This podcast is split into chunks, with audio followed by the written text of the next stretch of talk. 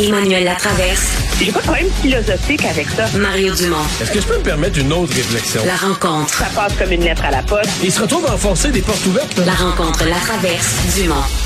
Bonjour Emmanuel. Bonjour. Alors, euh, il y a beaucoup qui a été dit euh, sur euh, cette loi sur les armes à feu, l'intervention de Carey Price et les rebondissements qui ont suivi. Mais aujourd'hui, tu t'es intéressé à un point de presse du Bloc québécois sur le sujet.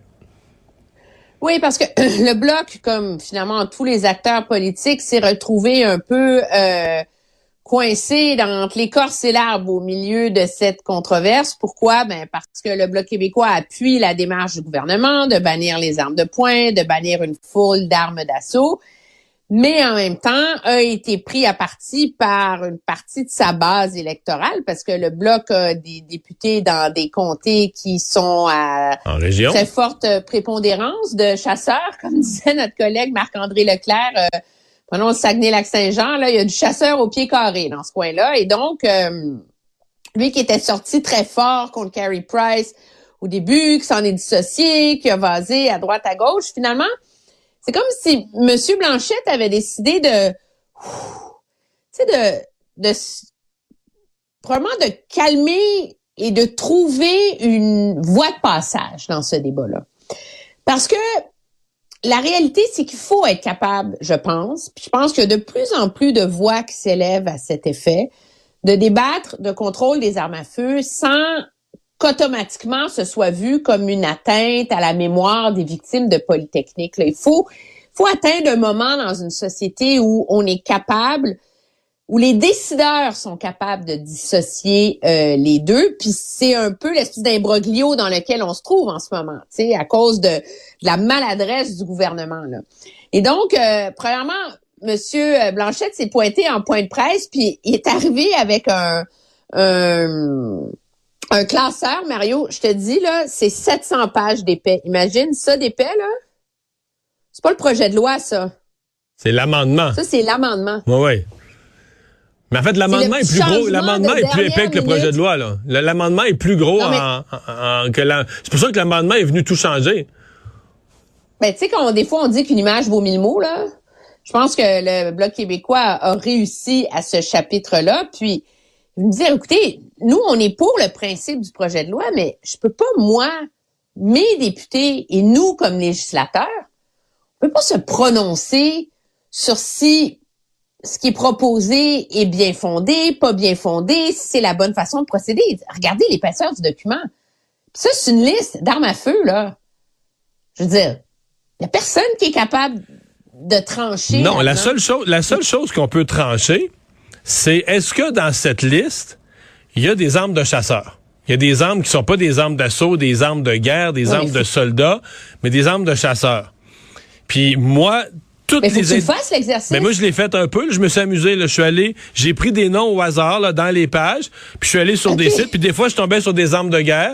Mais plusieurs fois, je l'ai fait peut-être, mettons, avec un échantillon mathématique d'une une douzaine, une quinzaine. Puis trois, quatre fois, je suis tombé, j'arrivais dans des sites de chasse et paille, de vendeurs de, de chasse. Il y avait pas rien de militaire. puis C'était vraiment chez les chasseurs. Puis moi, des chasseurs m'ont dit qu'ils avaient trouvé leur arme dans la liste. Fait je suis bien obligé de prendre leur parole puis de dire si un chasseur trouve son arme dans la liste, c'est pas une arme, pas une arme de là, c'est une arme qu'ils utilisent pour la chasse au canard. Il y a un enjeu. Les chasseurs sont pas inquiets pour rien d'ailleurs. Dans l'article en question, la première page du cartable que, que Fran- Yves-François Blanchet a montré, on écrit les trois mots sont là, là, armes de chasse. On les nomme les armes de chasse. Donc moi, cette idée que les chasseurs, c'est tous des idiots qui ont été manipulés, parce que ça a été dit là, un peu, là, entre autres par les libéraux, Oui, c'est que les chasseurs, c'est tous des idiots manipulés, c'est ça. des feu, Ou par les conservateurs, t'as peu. Là. Moi, les chasseurs, je, je, je les crois. Là. Puis les chasseurs, au mois d'octobre dernier, Emmanuel, là, ils m'écrivaient pas, puis ils nous interpellaient pas. puis ils étaient pas en désaccord avec un projet de loi sur les armes d'assaut, puis les armes de poing, puis le, le- le contrôle aux frontières, puis tout ça. Là. Les, les chasseurs se sont mis à réagir quand ils se sont rendus compte d'un amendement, ça qui les incluait, qui incluait leurs armes. Fait que tu sais, j'aime pas ça quand on dit, ah, ben là, les chasseurs sont manipulés. Non, les chasseurs, ils ont vérifié Ah leurs non, affaires, puis sont inquiets, là. Je pense que euh, malgré le, le timing absolument inopportun de ce débat-là, il y a une chose qui est claire. Le gouvernement Trudeau a totalement bâclé son travail. Tu peux pas déposer un, un amendement de 700 pages sans être certain de ce qu'il contient, et sans être certain de ses ramifications. Ah, c'est clair, de l'aveu même des fonctionnaires, de l'aveu même du ministre, ils savent pas. Ils sont pas sûrs. Puis surtout, M. Blanchette met le doigt, je crois, sur un enjeu assez important. M. Blanchette fait valoir, il dit, écoutez, il dit, les marchands d'armes, là, les, les, manufacturiers, là, sont pas plus niaiseux qu'un autre, là. C'est sûr qu'au fil du temps, ils vont ajuster leur modèle, leurs produits pour essayer de contourner la loi. Il dit, si la liste des armes X, elle est dans la loi, mais tu peux pas la changer sans passer une autre loi. En d'autres termes, il faudrait une définition par un descriptif, là. Alors, est-ce qu'il faut pas puis il y en a, elle, je suis sûre, elle est beaucoup plus ténue qu'on ne le pense, mais il y en a une ligne quelque part en, d'assaut, en de chasse.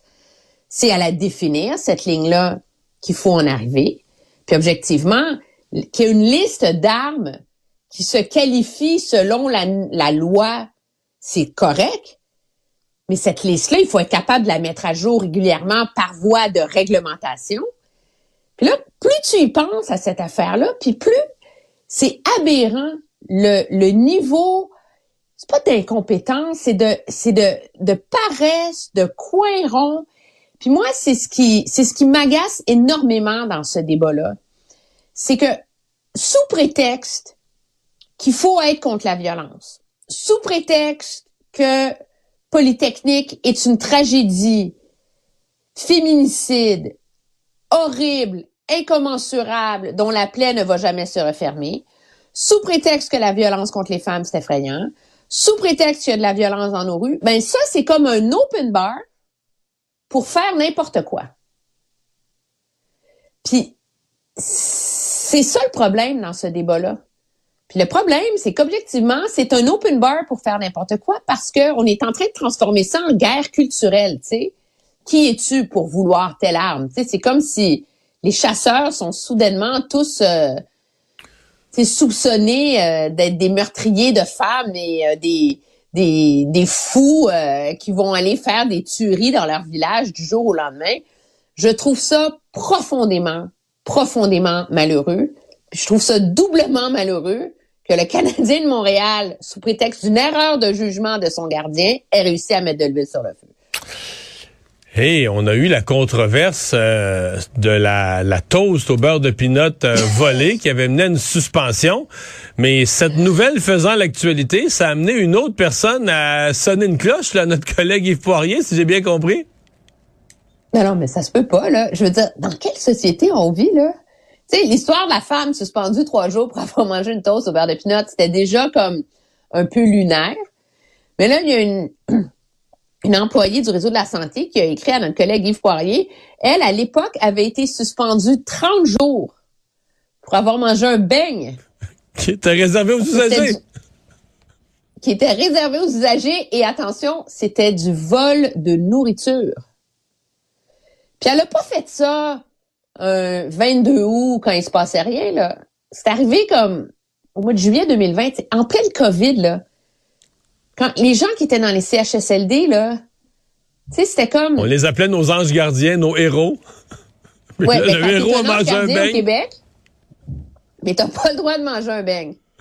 Puis tu vois comme la folie de la bureaucratie là-dedans. Je comprends qu'il y a une règle qui dit que les employés sont pas supposés aller servir dans la nourriture qui est destinée aux, aux, euh, aux usagers. Là, à un moment donné, il y a un budget affecté à la nourriture, mais tu te demandes à un moment donné s'il n'y a pas comme une, une perte de perspective, d'humanité, si la, la bureaucratie ne mange pas l'intelligence des gestionnaires à un moment donné. Parce que tu prends ça, puis tu prends l'autre infirmière qui propose ses services au 811, mais elle n'est pas bilingue. Puis elle, on la rejette. Alors que c'est, tu sais, service français, appuyez sur le 1, service en anglais, appuyez sur le 2. Je veux dire, moi, je veux bien que le ministre Dubé dise qu'il n'est pas découragé, là. Mais une journée comme aujourd'hui, là. Non, non, c'est un cas de verre de scotch en rentrant chez lui. Non, mais est-ce que lui, il apprend ça? Lui, que les gens, c'est important que les gens qui nous écoutent le sachent. Christian Dubé, là, il apprend ça aux nouvelles en même temps que nous autres. Là. Il y a, c'est pas, il y a pas un, un, super tableau de bord où tous les bugs y apparaissent par miracle la journée d'avant. Là. Lui, il pogne ça, nous mettons le 8 en 1, il a pris ça aux nouvelles comme nous autres. Le bang, je suis convaincu qu'il a pris ça. Quelqu'un est arrivé dans son bureau et Christian, tu sais pas quoi, le TVA vient de sortir, LCN vient de sortir, c'est sûr, il apprend ça en même temps que nous autres. Là. Non, non, c'est un cas hashtag misère, là. tu peux pas.